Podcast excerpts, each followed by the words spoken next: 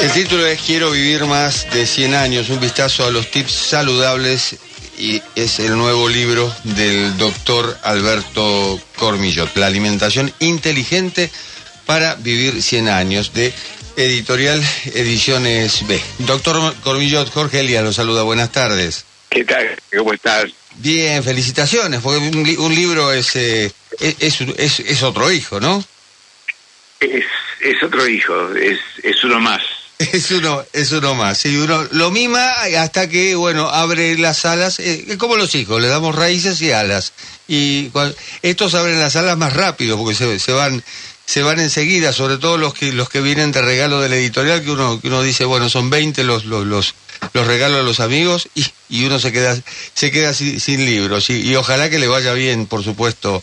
Por supuesto. No, me regalaron 20, pero tuve que, que comprar. Este... eso, eso, es lo que pasa, exactamente. Porque... Tuve que comprar mucho porque la gente espera que vos le regales. Exactamente, la gente cree que, que, que, a uno que uno que uno es dueño de la editorial, pero sí.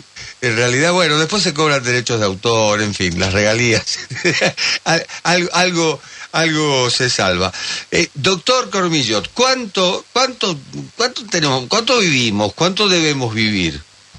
Bueno, eh, cuánto vivimos es aproximadamente hoy el día la expectativa de vida al nacer, que es el promedio de todas las personas que nacen en un determinado momento, en Argentina de la mujer 78 años, 79, seguramente se modificó algo con la con la pandemia, ¿no?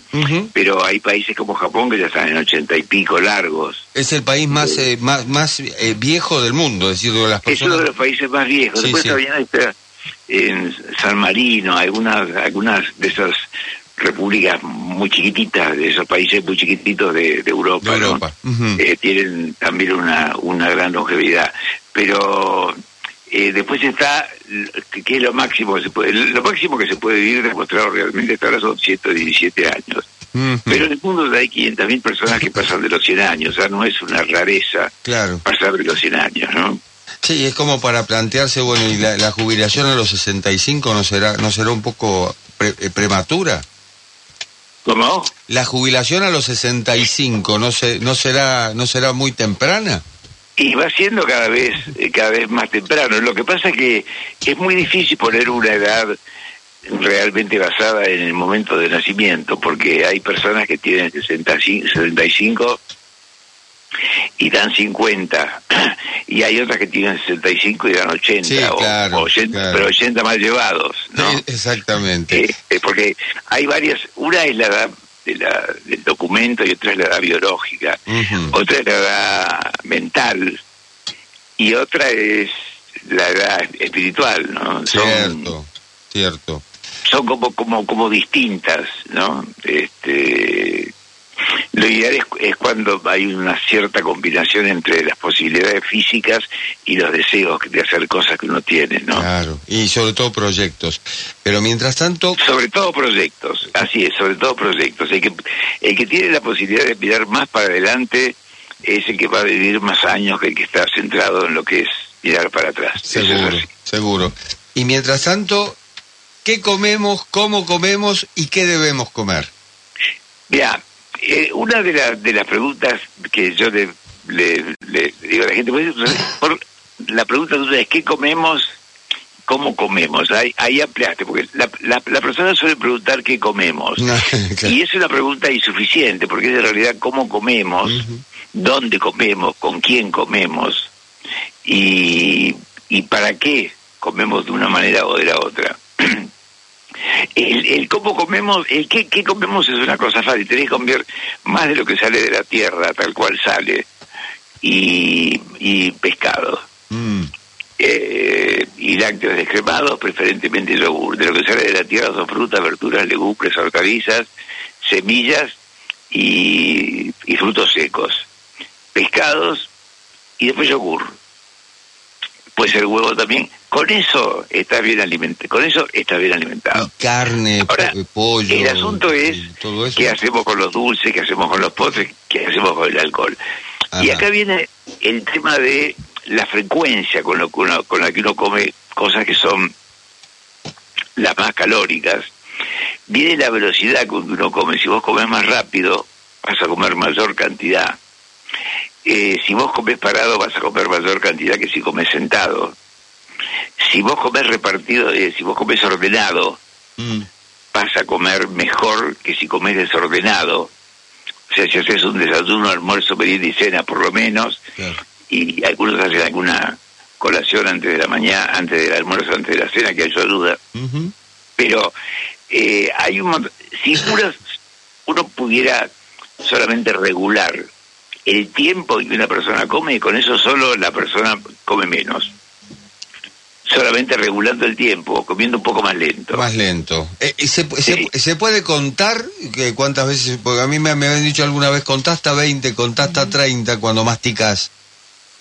Eso, eso, eso es muy tedioso y la gente lo puede hacer una o dos Sí, veces. como claro. Pero sí se puede uno tener una idea a qué hora empezó y a qué hora terminó. Claro, claro. Estamos hablando Entonces de... vos, Ujú. Vos medís, si estás comiendo en 10 minutos, vos podés pasar a 11 y después de 11 podés pasar a 12, ¿no?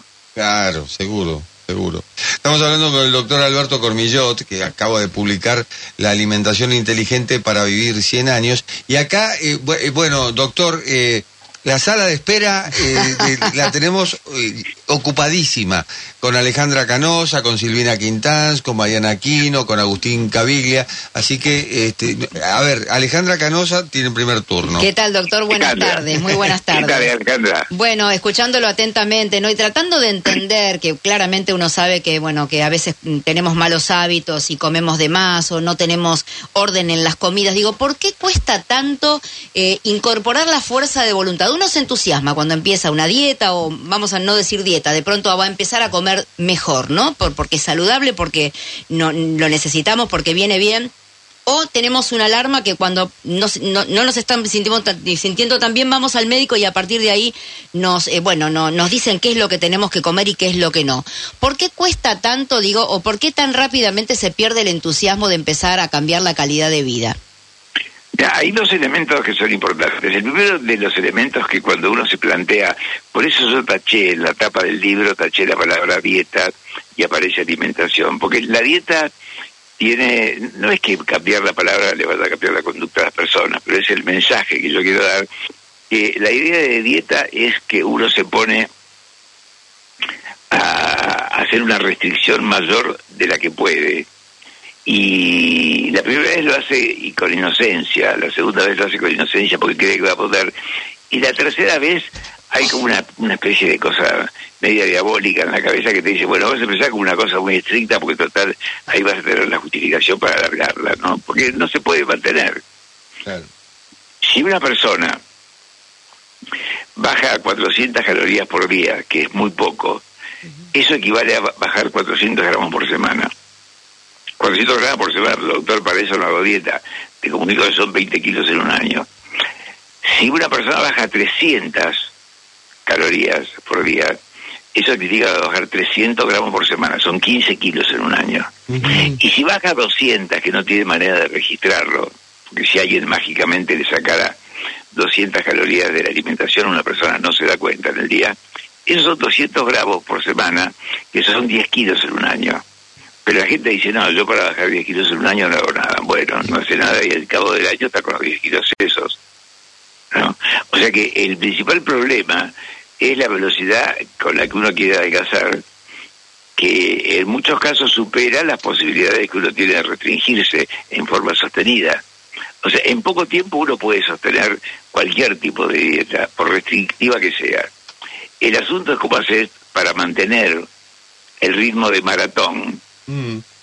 eh, eh, si salís a, a una carrera de, de 200 metros. Claro. Es, es imposible. Silvina Quintans.